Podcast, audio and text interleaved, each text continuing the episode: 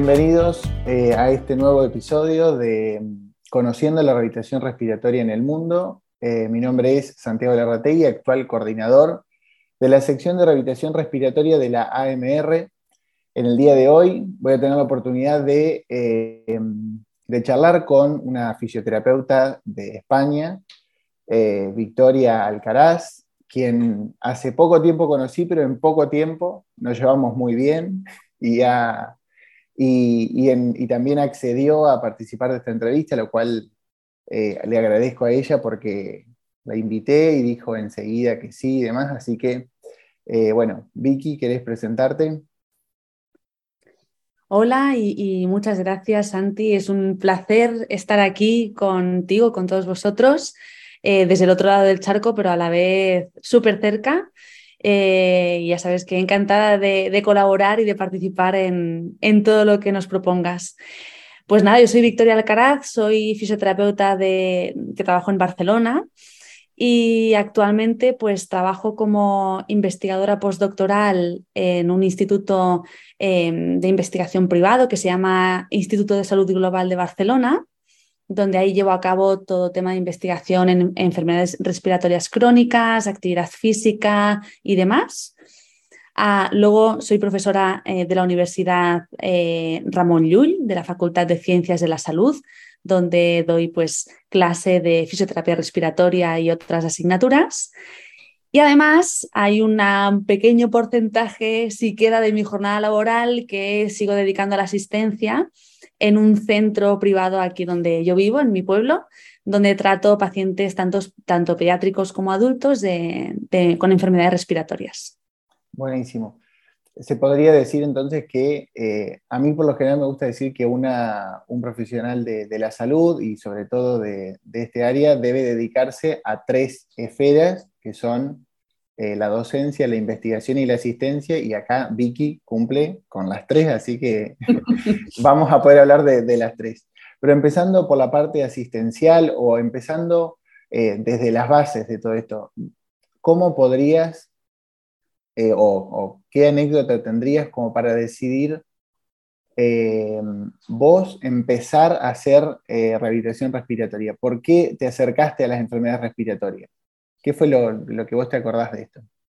Mira, me, encantaría decirte que fue algo idílico, que yo cuando estudié fisioterapia y descubrí la fisioterapia respiratoria, porque la descubrí durante la carrera, yo no la conocía, me encantaría decirte que me encantó y que lo tenía clarísimo. No fue así. Me gustó, igual que me gustó otras especialidades, pero la verdad que fue todo pues no, fue todo rodado. Yo empecé a trabajar, eh, empecé a trabajar de hecho en un, en un, centro geriátrico y casualidades de la vida, buscaban a alguien para, para colaborar en un proyecto de investigación y decidí apostar por ello, me entrevistaron, eh, empecé y ahí es donde empecé a, trabajar con la parte de, respiratorio. Empecé ¿no? en el Hospital Clinic, que es donde he desarrollado mi tesis doctoral, ah, y ahí es donde todo cogió una magnitud enorme, conocí a muchísima gente, conocí de qué iba todo esto y me enganché ahí me enganché 100%. Yo creo que, varios que, están escuchando esto quizás se sienten identificados porque también el mundo de la, fisioterapia respiratoria, de la rehabilitación respiratoria, es un mundo que está, que por lo general no lo conocen, que está como eh, acá en Argentina ahora ha crecido más, ahora yo sé que en España también creció más, pero durante mucho tiempo estaba como aislado y sobre todo no había eh, formación en, la carrera de grado, entonces los que eran alumnos de acá en Argentina de kinesiología y fisioterapia desconocían eso, entonces era muy difícil querer eh, acercarse a la fisioterapia respiratoria si no lo habían conocido previamente. Y esto que vos mencionas, que por una cosa u otra uno lo va conociendo, ahí empieza como a, como uno a entender qué es lo que va a hacer en la rehabilitación respiratoria. Pero bueno, en conclusión, no empezó de la mejor manera, pero ahora estás contenta con la fisioterapia respiratoria, ¿o no? Sí, a ver, no empezó de la mejor manera, yo creo que empezó súper bien, pero empezó, ¿no? no es que fue una elección al principio. Exacto, fue un amor que me ha ido, no, nos hemos ido conociendo con el tiempo, no fue un amor platónico a primera vista. está bien, está bien. Y, con respecto a, vos decías hoy que un porcentaje de, de tu tiempo lo dedicas a asistencia eh, en España el cómo dividen o cómo programan una sesión de entrenamiento de rehabilitación respiratoria. ¿Querés contarnos un poquitito de eso? Mira, en España yo creo que uno de los grandes hándicaps que tenemos es eh, la falta de personal, sobre todo en nuestra sanidad pública, que se dedique a todo este tema de tanto de rehabilitación como de fisioterapia respiratoria. ¿Vale? Porque sí que parece ser que al menos a nivel hospitalario, ¿no? el paciente em, ingresado en salas en UCIs tienen un acceso un poco más fácil, aunque el, déficit también es muy importante, pero el paciente ambulatorio yo creo que es el que ahora actualmente no tiene acceso a, este tipo de, tratamientos, ¿no? Entonces muchas veces acude a un centro privado que tiene que, pagarlo él mismo para eh, tener a, acceso a este tipo de tratamientos. Ah, por lo tanto, eh, teniendo en cuenta ¿no? ya este primer punto, hacemos un poco lo que podemos. Lo hacemos desde una parte privada y de una parte súper individualizada. Esto sí, yo... Ah, lo bueno de la privada es que tienes esa hora para el paciente y es como individualizar, centrarme en la necesidad de cada uno de los pacientes ¿no? y fijar objetivos eh, para cada uno de ellos. O sea, atienden un, un fisioterapeuta y un paciente, nada más, de a un paciente. Yo en este centro sí, así es como por instalación, por mis horarios, ¿no? porque mi jornada laboral está dividida en muchas cosas eh, y por el tiempo que le dedico actualmente a la asistencia lo hago de esta manera. Y aproximadamente, ¿y la sesión cuánto dura aproximadamente? Aproximadamente unos 45 minutos, una cosa así. Y ahí entrenan capacidad aeróbica, de fuerza. Eh, Todo. Bien. Y, en el caso de, la fisioterapia respiratoria, eh, ¿son de entrenarlo también o de, realizar estas técnicas dentro de la sesión? ¿O, querés contarme un poquitito más? Porque eh, vos dentro de la, de la investigación te dedicás específicamente a, a bronquiectasias o has, eh, o has incurrido más en la parte de bronquiectasias. ¿Querés contarme acerca de eso? Mira, contesto primero a la parte de asistencia, ¿no? Ahora actual, porque la visión es un poco diferente, ¿no? a, nivel de asistencia, tanto pacientes pediátricos como adultos trato en consulta. Sí que es verdad que seguramente el paciente adulto que colabora ¿no? y que entiende las técnicas, también hago una parte súper importante de educación en todos los que tienen enfermedades crónicas, que necesitan manejo de secreciones a diario con más frecuencia. Es algo que, que suelo insistir bastante, pero el realizarlo en la sesión, que aprendan bien cómo hacerlo ¿no? y la guía por parte del fisio, creo que esto es primordial. Por la parte de investigación, ¿no? y como bien has dicho, eh, cuando empecé a trabajar en, el Hospital Clinic, eh, yo ahí ya me centré 100% en las bronquiectasias y he estado trabajando con ellas durante nueve años.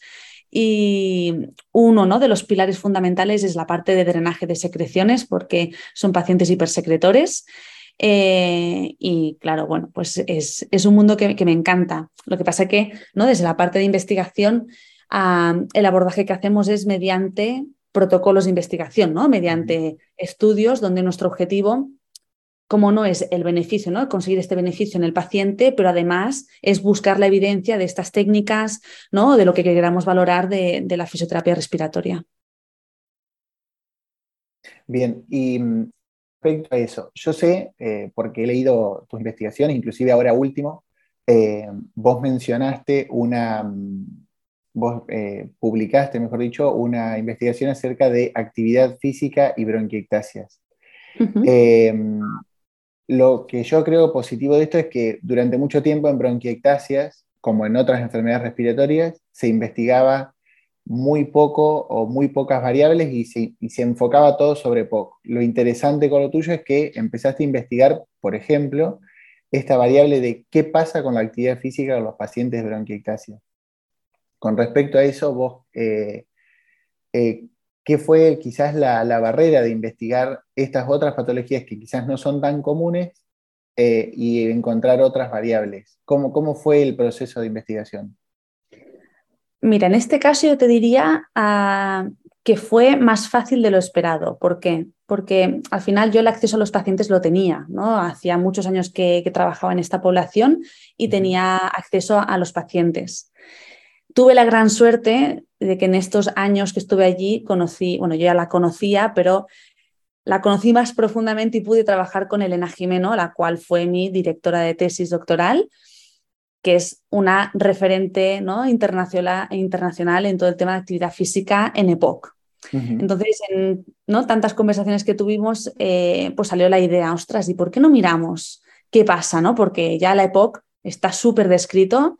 ¿Qué pasará en esta población? Entonces, en eso fue súper fácil porque ella me hizo una guía fantástica de toda su experiencia. Yo tenía la población, nos unimos y es como pudimos ¿no? sacar entre ellas pues esta publicación que, bueno, súper contentas del resultado. O sea que barrera, te tengo que decir que en este caso, hombre, la dificultad de la ciencia, pero, pero fue fácil porque la tuve a ella y fue un trabajo muy, muy bonito. Bueno, pero eso que, que, cuentes que, que justamente no existieron barreras es la verdad que muy bueno. ¿Por qué? Porque esto de, que constantemente se investigue solo sobre EPOC o se haga el foco en EPOC como que si fuera la única enfermedad respiratoria, creo que, por suerte ha ido cambiando porque cada vez ahora tenemos más investigaciones acerca de fibrosis pulmonar idiopática. La realidad es que de bronquiectasias no sé si hay tanto, sí, si buscas Victoria Alcaraz en PubMed deben aparecer varios de bronquiectasia, o, Beatriz Herrero también ahí aparecen de, de pero, pero digo, después, eh, sobre asma, recién ahora también se está eh, publicando más, y sobre todo, yo hablo desde lo que acá en Argentina se habla, ¿no? La, el gran problema es la derivación. Es decir, que el médico quizás...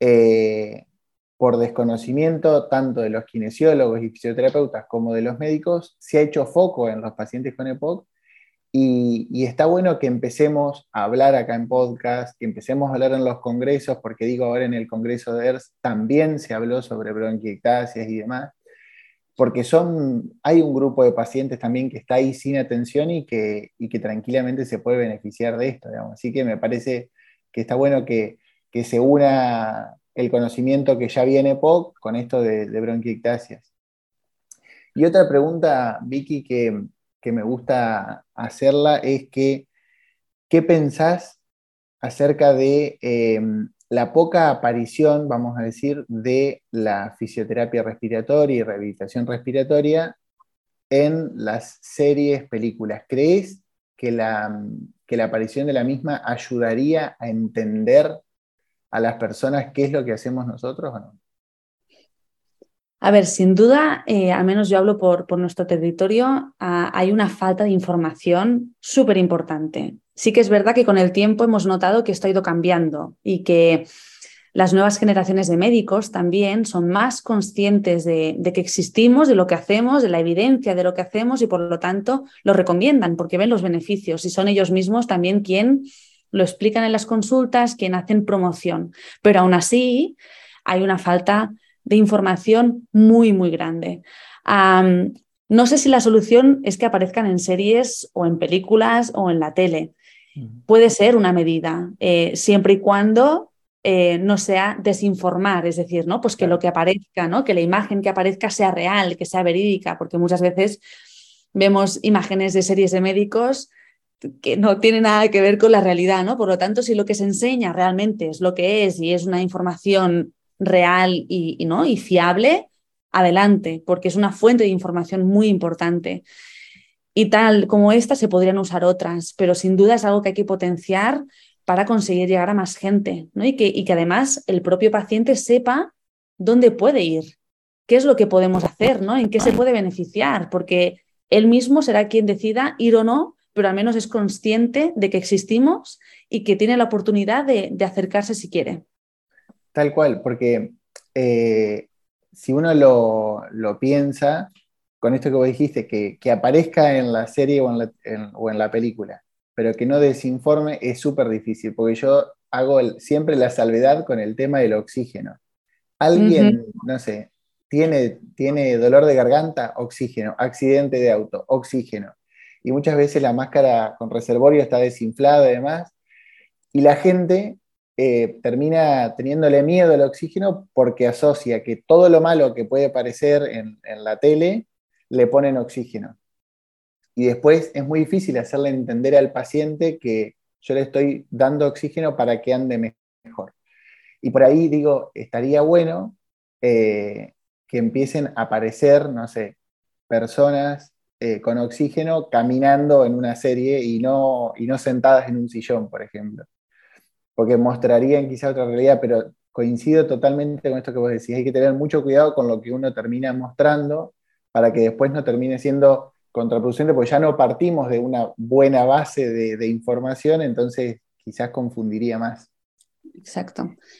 Eh, bien, no sé si querías decir algo más. Si sí, no, sin duda, ¿no? Cuando has dicho ah, que aparezca algún paciente, ¿no? Una persona con un oxígeno puede ser un actor secundario, o sea, sin duda, porque esto también está mostrando una realidad, una realidad que existe, ¿no? Y que, y que es una realidad para muchas personas. Y yo creo que ahora que lo has dicho, me has hecho pensar y yo creo que nunca he visto en la tele una serie, una peli, que salga algún actor con, con una mochila y con un oxígeno puesto, ¿no? Como algo... Eh, inclusive eh, hay poca visibilización y cuando la hay, eh, la persona está por lo general postrada o en una cama o en un sillón.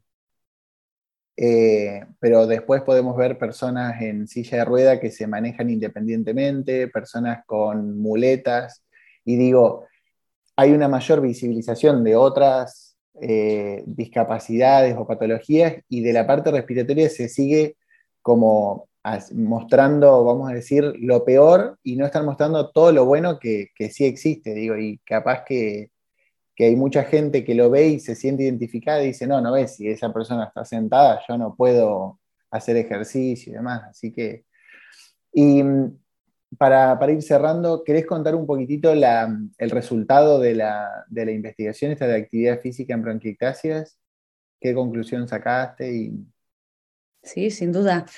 Aquí lo que, lo que quisimos ver fue qué, pasaba, ¿no? Primero, cómo, cómo, de activos era nuestra población, porque sí que había algún estudio de bronquiectasis de actividad física, pero de otras cortes fuera de España, y era ver un poco aquí en casa qué es lo que pasaba y qué asociación había entre eh, si la persona era activa o no, o era sedentaria o no, ¿no? porque siempre intentamos dar visibilidad ¿no? a los dos conceptos. ¿Qué asociación había entre estas dos variables con el número de agudizaciones y de hospitalizaciones al cabo de un año, ¿no? que es como uno de los em, factores determinantes en, las bronquiectasias? Entonces, lo que pudimos ver es que los pacientes que eran menos activos en el día a día y que eran más sedentarios, tenían un mayor riesgo a hospitalizar al cabo de un año. ¿Vale? De hecho, entre actividad física y sedentarismo, específicamente el sedentarismo era el factor de riesgo que se asociaba de manera más importante con el número de hospitalizaciones. ¿no? Por lo tanto, es un primer paso a, a ver ¿no? esta asociación y luego poder estudiar si realmente romper este sedentarismo puede reducir las hospitalizaciones. Cuando te referís a sedentarismo, te referís al hecho de que pasen mucho tiempo en la misma posición, porque digo esto para hacer la salvedad de la aclaración, de que las personas pueden hacer ejercicio físico diariamente, pero a la vez pueden ser sedentarios. Totalmente. ¿Quieres este hacer esa aclaración por las dudas?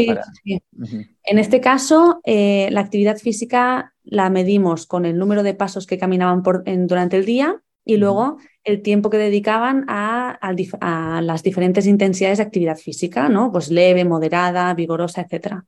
Y por otra parte, el sedentarismo lo contamos con el tiempo que dedicaban a estar sentados o tumbados o reclinados eh, durante el día. ¿Vale? Entonces, eh, por eso hay que, hay que separar, porque tú puedes valorar actividad física, ¿no? Fácilmente con el móvil y ver que el paciente es activo, que camina, no sé, X pasos al día, pero nos estamos olvidando la otra cara de la moneda, ¿no? Porque igual se pasa ocho horas sentado. Que concentra todos los pasos en un solo momento y después no hace absolutamente nada. Exacto, puede pasar. Claro, ese dato yo creo que es fundamental de que tenemos que reproducirlo no solo en la comunidad científica, sino también en, la población, digamos, de, pacientes, porque se conoce poco y se piensa de que, de que esto de, de, que ahora con esta moda de que todo tiene que ser rápido, todo tiene que ser efectivo, bueno, hacemos 30 minutos de ejercicio y eso es suficiente. Sí, es suficiente para la parte muscular, pero después es necesario seguir moviéndose durante el día y demás. Em, bueno, Vicky, para ir cerrando, ¿tenés algún mensaje, alguna conclusión o algo que quieras compartir a, quienes nos están escuchando? Mira, una de las cosas que a mí me ha servido mucho y me sigue sirviendo ¿eh? y, que me, me, ha ayudado a crecer como profesional y como persona ha sido el trabajo en equipo. El trabajo en equipo y la red. ¿No? lo que le llamamos aquí la red, el, conectar con personas, tanto del entorno como pues ahora como por ejemplo contigo, ¿no? Eh, desde, desde, Argentina. Em, creo que hay que apoyarse, hay que, tenemos que relacionarnos, que conectar para, para poder seguir creciendo. La investigación sin equipo mm, es muy, muy compleja pero hablo de investigación y hablo de, todos los ámbitos. ¿eh? Por lo tanto, mi mensaje es trabajo en equipo, sí, siempre y, apostemos por él. Muy bien, me encanta, me encantó el mensaje. La verdad que coincido totalmente, así que cerramos con eso, que desde España eh, nos están diciendo y nos insisten en que hay que trabajar en equipo y es, es así, así que eh, gracias, Vicky, por haberte tomado el tiempo. Yo sé que andás con miles de cosas, pero bueno, te mandé un mensaje y me dijiste, eh, tal día a la mañana podemos, así que gracias por, haberte tomado el tiempo de, de, de hacer este podcast. Y agradecemos a todos quienes nos están escuchando y les invitamos a nuestro próximo episodio de Conociendo la Rehabilitación Respiratoria en el Mundo. Muchas gracias. Muchas gracias.